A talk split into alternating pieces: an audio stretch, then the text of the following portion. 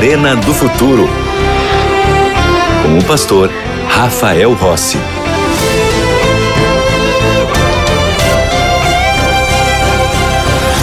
Começando o programa Arena do Futuro, eu tenho aqui um guia de estudos muito especial que pode chegar aí para você na sua casa. Deixa eu te apresentar primeiro. É o estudo bíblico Revelações de Esperança.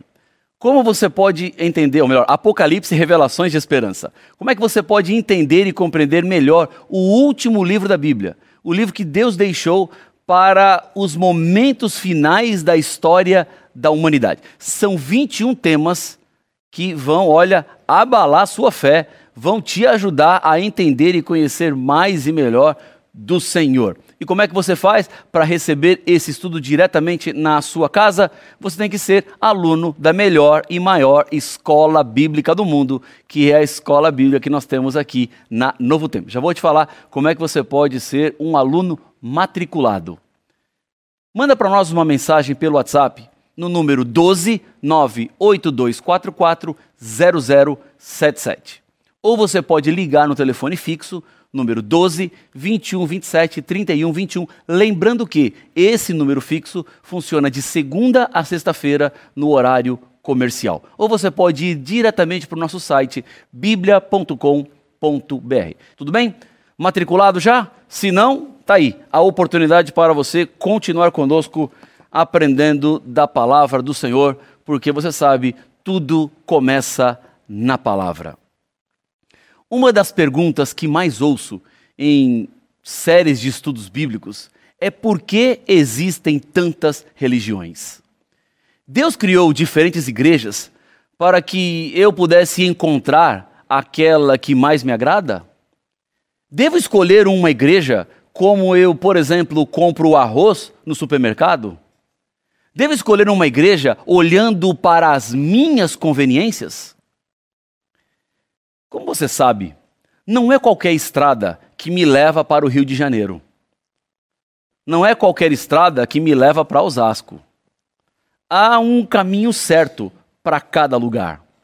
O mesmo acontece com a igreja. A placa da igreja mostra o caminho. Já encontrei pessoas que falam assim, pastor, placa de igreja não salva ninguém. Porque se placa salvasse, não estava do lado de fora, estava do lado de dentro. É verdade. A placa não salva ninguém. Não é porque você está dentro de uma igreja com determinada placa, significa que você já está automaticamente salvo. A placa não salva, mas a placa aponta a direção para a qual aquela igreja está seguindo. A igreja foi estabelecida por Deus aqui na terra. E a igreja cumpre um papel fundamental. Porque quando nós olhamos para dois textos de Paulo, onde ele apresenta a importância da igreja, nós vemos a seriedade que significa pertencer a um movimento religioso. Vamos a Efésios capítulo 1, versículo 23. E aqui vamos encontrar a primeira referência que Paulo faz à igreja. O versículo 23, ele está conectado diretamente com o versículo anterior, que está falando sobre Cristo ser o cabeça da igreja. E diz assim o versículo 23: O qual é o seu corpo, a plenitude daquele que tudo enche em todas as coisas. Ou seja, a igreja, ela está conectada à sua cabeça. Cristo é a cabeça. E a igreja é o seu corpo. Um corpo não pode ter vida desassociado da cabeça. Quem determina o funcionamento do meu corpo é o meu cérebro, é a minha cabeça. Então, se o meu cérebro dá ordem para minha mão se mexer, ela se mexe. Se o meu cérebro dá ordem para os meus pés andar, eles andam. Tudo depende da cabeça. E a cabeça da igreja é Cristo. Ou seja, a igreja não pode estar baseada nas palavras nem nos desejos do coração humano, mas deve estar fundamentada no que diz o Senhor. Quer outro texto? Efésios capítulo 4. Vou virar uma página aqui na minha Bíblia, na sua deve ser também. Virando uma página, vamos a Efésios capítulo 4, versículos 4, 5 e 6. Diz assim a Bíblia: há somente um corpo e um espírito, como também foste chamados numa só esperança da vossa vocação. Verso 5. Há um só Senhor, uma só fé, um só batismo. Versículo 6. Um só Deus e Pai de todos, o qual é sobre todos, age por meio de todos e está em todos. Uma só fé, uma só igreja, um só povo de Deus. A igreja é aquela que segue as revelações bíblicas. Em Atos, no capítulo 20, versículo 28, Paulo dá um conselho à igreja, dizendo assim: olha, cuidem de vocês mesmos e de todo o rebanho no qual o Espírito Santo os colocou como bispos, para pastorearem a igreja de Deus. E agora vem o ponto, quando Paulo diz assim, ó, a qual ele comprou com o seu próprio sangue. A igreja foi redimida por Cristo. A igreja foi salva por aquilo que Jesus fez na cruz do Calvário. Então, esta igreja, a igreja verdadeira, é aquela que cumpre o que está estabelecido na Bíblia como características do povo de Deus no mundo. Deus deixou dez mandamentos. E dentre os dez mandamentos, nós encontramos um mandamento que tem sido deixado de lado na modernidade, nos nossos dias. Se a igreja verdadeira de Deus é aquela que cumpre com tudo aquilo que Deus nos deixou, obviamente, esta igreja verdadeira, este povo de Deus, precisa obedecer os dez mandamentos. Precisa estar de acordo com tudo aquilo que Deus deixou. O quarto mandamento da lei de Deus está em Êxodo, no capítulo 20, versículos 8, 9, 10 e 11. E há aqui um convite para toda a humanidade. O mandamento diz assim, ó: Lembre-se do dia de sábado para o santificar. Seis dias você trabalhará e fará toda a sua obra, mas o sétimo dia é o sábado do Senhor teu Deus. Não farás nenhum trabalho nesse dia, nem tu, nem teu filho, nem tua serva, nem o teu servo, nem o estrangeiro, nem o animal das tuas portas para dentro, porque em seis dias o Senhor fez os céus, a terra, o mar e tudo o que neles há, e ao sétimo dia descansou. Por isso o Senhor abençoou o dia de sábado e o santificou. Se Deus disse que deveria ser lembrado, é porque ele estava chamando a atenção dos seus filhos para um ponto da lei que seria deixado de lado e que não pode ser deixado de lado, porque o povo de Deus é aquele que obedece exatamente aquilo que Deus deixou. Não cabe a nenhum ser humano dizer o que deve ou o que não deve ser obedecido da palavra de Deus. Porque o que Deus deixou aqui, a sua revelação, é completa, é plena. E você será feliz e abençoado se você viver exatamente como Deus estipulou em Sua palavra que você deveria viver. Agora, por que o sábado foi esquecido? Alguns argumentam que houve uma mudança por causa da ressurreição. Em nenhum lugar da Bíblia, em nenhum versículo, você encontrará qualquer informação sobre isso. Você não verá na Bíblia que Deus mudou o dia de guarda, porque não haveria uma mudança sem antes avisar os seus profetas. Deus não mudaria algo tão profundo sem ter um claro versículo bíblico dizendo: olha, o dia de guarda não é mais o sábado, mas agora passa a ser domingo. Como não há como não existe esse versículo, você não pode dizer que a Bíblia autorizou a mudança da guarda. A expressão primeiro dia da semana, por exemplo, aparece oito vezes no Novo Testamento e em nenhuma delas você encontrará qualquer referência à mudança do dia sagrado. Na verdade, o domingo nem é mais entendido por muitas pessoas como o dia de guarda no lugar do sábado. Para a humanidade dos nossos dias, já não existe mais dia sagrado.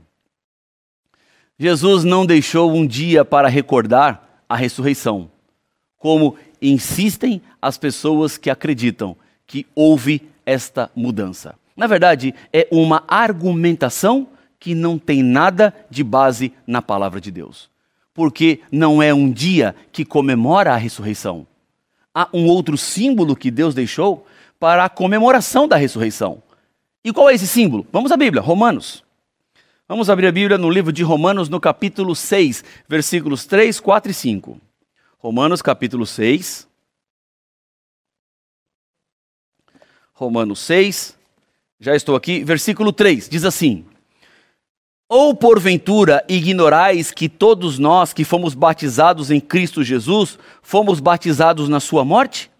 Fomos, pois, sepultados com ele na morte pelo batismo, para que, como Cristo foi ressuscitado dentre os mortos, pela glória do Pai, assim também andemos nós em novidade de vida. Porque se fomos unidos com ele na semelhança da sua morte, certamente o seremos também na semelhança da sua ressurreição. Sabendo isto, que foi crucificado com ele o nosso velho homem, para que o corpo do pecado seja destruído e não sirvamos o pecado como escravos. O que representa a ressurreição, segundo as palavras de Paulo, é o batismo. Porque há a morte, quando a pessoa entra no batistério, há o sepultamento, quando desce nas águas e há a ressurreição quando levanta das águas. O mesmo que aconteceu com Cristo. Nós celebramos a ressurreição com a entrega das nossas vidas nas mãos de Deus. Quer você celebrar que Cristo ressuscitou? Seja batizado. É isso. Procura uma igreja mais perto da sua casa. Vai no site encontreumaigreja.com.br, acha aquela que está mais próximo de você e faça uma visita chegue na igreja, continue estudando a Bíblia, se una a pessoas que, como você, comungam na mesma fé. Então, tome sua decisão, seja batizado e você estará celebrando a ressurreição de Cristo Jesus. Agora, onde ocorreu essa mudança do sábado para o domingo? Vamos entrar um pouquinho na história.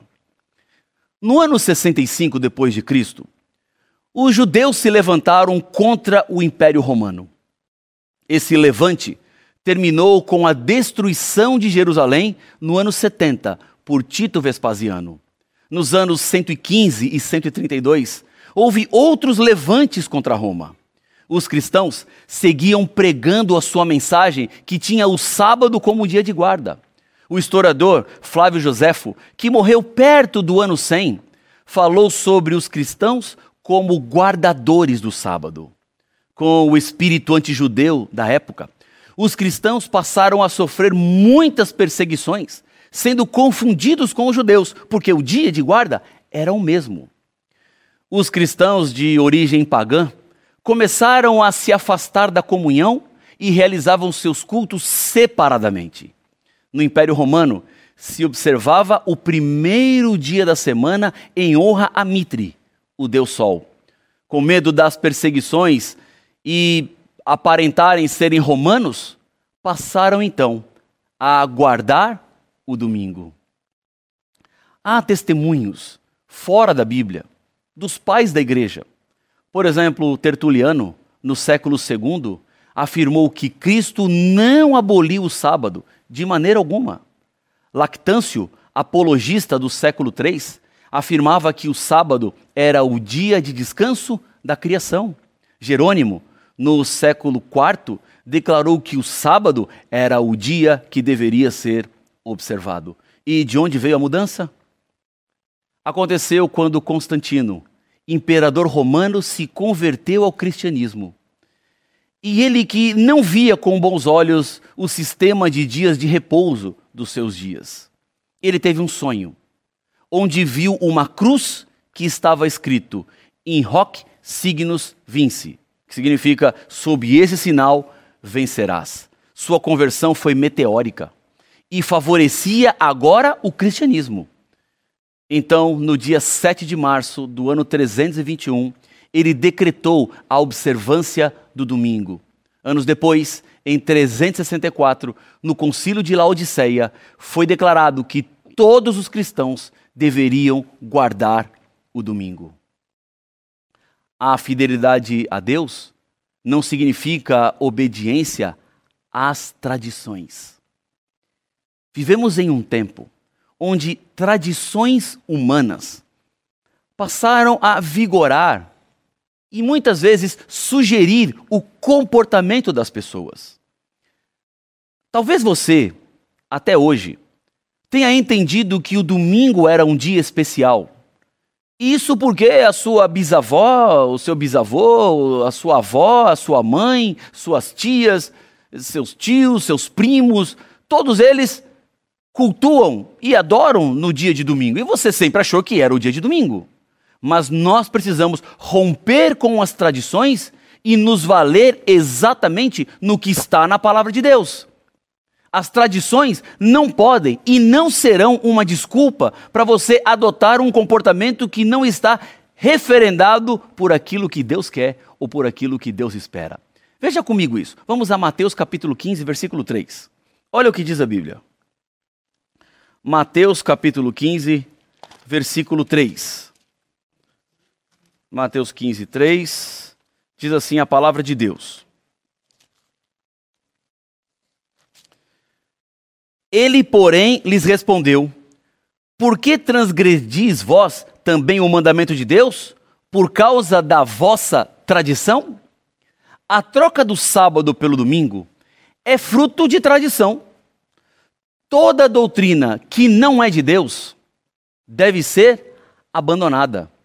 Quando a Bíblia deixa de ser a regra de fé, o caminho fica aberto para movimentos religiosos que misturam a verdade com tradições. Como você pode identificar falsos movimentos religiosos? Geralmente, esses movimentos exaltam um líder poderoso com um discurso messiânico. E algumas pessoas se encantam. Mas lembre-se que Salomão escreveu em Provérbios 16, 25, que há caminho que parece direito ao homem, mas no final dele é caminho de morte. Sinceridade não faz de algo falso verdadeiro. Um relógio não se torna original porque eu creio que ele é original. Passar pelo sinal vermelho porque eu sinceramente acho que poderia passar resulta em multa.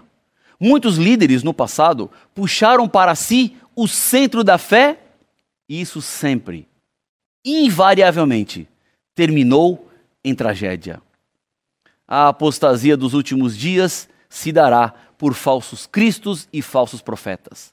A razão por que muitos cairão no engano é por não estudarem a Bíblia.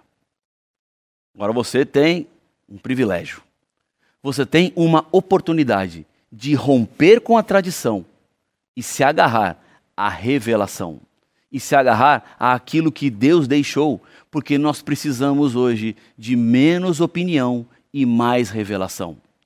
Precisamos menos de palpites e mais fundamento naquilo que está com a vontade do Senhor em acordo.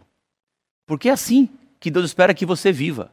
É desta forma que você precisa ajustar tudo o que está dentro de você, da sua casa, do seu trabalho. Mas vamos a Apocalipse 14, 4. Aqui nós encontramos os 144 mil selados de Deus. Os 144 mil representam aqueles que estarão vivos por ocasião da volta de Jesus. São aqueles que permanecerão fiéis a Deus, ainda que tudo à sua volta esteja ruindo. São aqueles que enfrentarão os momentos finais da história do mundo. Veja o que diz a Bíblia. Apocalipse 14, verso 4. São estes os que não se mancharam com mulheres, porque são castos. São eles os seguidores do Cordeiro, por onde quer que vá. São os que foram redimidos dentre os homens, primícias para Deus e para o Cordeiro. Mulher em profecia representa a igreja. Virgindade significa a pureza da igreja, que não se manchou com falsas doutrinas. O ponto principal é que os salvos seguirão o Cordeiro por onde quer que ele vá. Isso deve começar agora, não somente quando a salvação chegar. falsos movimentos religiosos substituem a palavra de Deus por ensinamentos humanos. É uma mistura entre revelação de Deus e ensinamentos que não estão de acordo com aquilo que Deus deixou em Sua palavra. Se a fé estiver firmada na Bíblia, ela não será abalada. Agora, você precisa abandonar uma fé infantil. Uma fé que está fundamentada em milagres, curas ou sinais sobrenaturais. Deus espera que você tenha uma fé madura, com um relacionamento íntimo com Deus, com um conhecimento profundo da Bíblia, fundamentada nas razões da fé. Falsos líderes religiosos manipulam a mente das pessoas, usam táticas de convencimento.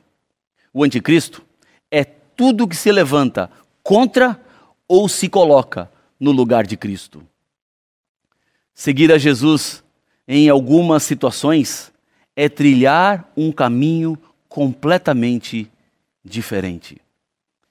Porque há um sistema religioso que opera contra o povo de Deus.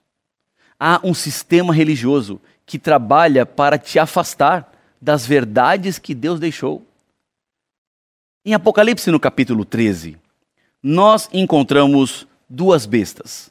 Uma besta que se levanta do mar e outra besta que se levanta da terra. Essas bestas, elas empregarão forças uma à outra, criarão a imagem da besta, um sistema político e religioso que perseguirá o povo de Deus e que terá sua marca e tem o seu número, que é 666. Mas veja o que diz o versículo 16 de Apocalipse, no capítulo 13. Diz assim a Bíblia: A todos os pequenos e os grandes, os ricos e os pobres, os livres e os escravos, faz que lhes seja dada certa marca sobre a mão direita ou sobre a fronte. Mão é símbolo do fazer, cabeça é símbolo do pensar. Um dia teremos a nossa liberdade religiosa restringida. Não importa onde a marca da besta será posta, o final é destruição. Curas e milagres não legitimam qualquer falso movimento religioso. Deus realiza milagres, eu sei, mas milagres não podem ser tomados como prova de que uma religião é verdadeira, porque o anticristo também realizará milagres. Jim Jones, um indivíduo que se apresentava como Cristo, apontava para uma pessoa e dizia: Esse homem de camisa verde, você tem uma doença cardíaca e agora está curado.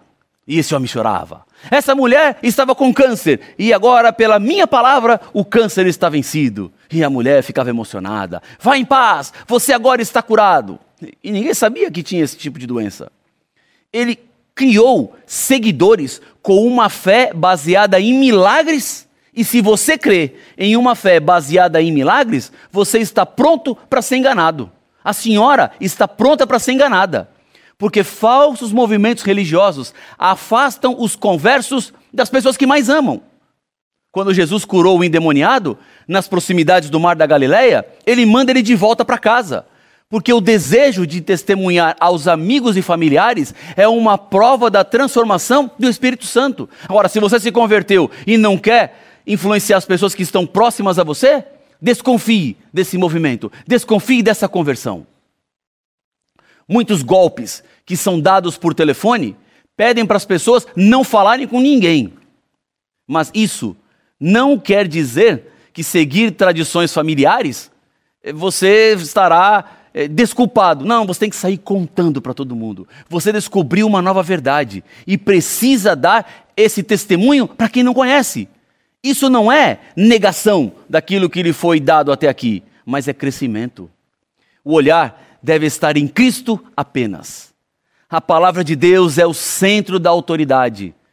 A entrega da sua vida deve acontecer agora, independente de milagres, porque o maior milagre que Deus tem para realizar na sua vida é o milagre da vida eterna. E esse milagre está à sua disposição. Deus sempre fará o melhor por você. No primeiro século, os cristãos estavam sendo perseguidos em Esmirna. Um dos anciãos presos foi Policarpo. Ele poderia salvar a vida se renunciasse à sua fé e queimasse incenso para César. É só queimar o incenso, meu velho, insistiu o procônsul. E ele respondeu: Por 86 anos eu servi a Deus e ele não me fez nenhum mal.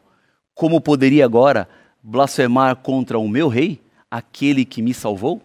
Ele foi amarrado a uma estaca, queimado naquele mesmo dia. Lealdade a Cristo e a Sua palavra foi o resumo da vida de muitos mártires. Nesse momento, Jesus está falando com você. E a minha pergunta é: qual será a sua decisão? Esta é uma resposta que eu não posso dar por ninguém. Cada um terá que dar contas de si mesmo. Eu não posso responder essa pergunta pela minha esposa, pelas minhas filhas, elas terão que responder por si mesmas. É por isso que, nesse instante, Deus está falando ao seu coração. Ele está aí do seu lado, querendo que você rompa com tudo aquilo que para você foi tradição até aqui e se agarre à verdade e à revelação que o Senhor nos deixou. Se o seu desejo nesse instante é entregar a sua vida nas mãos do Senhor, se o seu desejo agora é pertencer ao povo de Deus aqui na terra, que obedece à lei, que guarda os mandamentos, que está à sombra da cruz, eu quero lhe convidar a fechar os seus olhos e vamos juntos orar. Senhor Deus querido, nós nos achegamos até o teu trono de graça nesse instante, porque reconhecemos que o Senhor está sempre ao nosso lado e que nos mostra o caminho e a direção. O Senhor abriu diante de cada pessoa neste dia a jornada que devemos seguir para em breve estarmos contigo na Canaã celestial. Ajuda-nos a vivermos como parte do teu povo aqui na terra. Ajuda-nos a vivermos de acordo com aquilo que o Senhor espera. É o que eu lhe peço em nome de Jesus. Amém. Deus abençoe sua vida. Que Deus continue ao seu lado. A gente se vê aqui no Novo Tempo. Até mais. Tchau, tchau.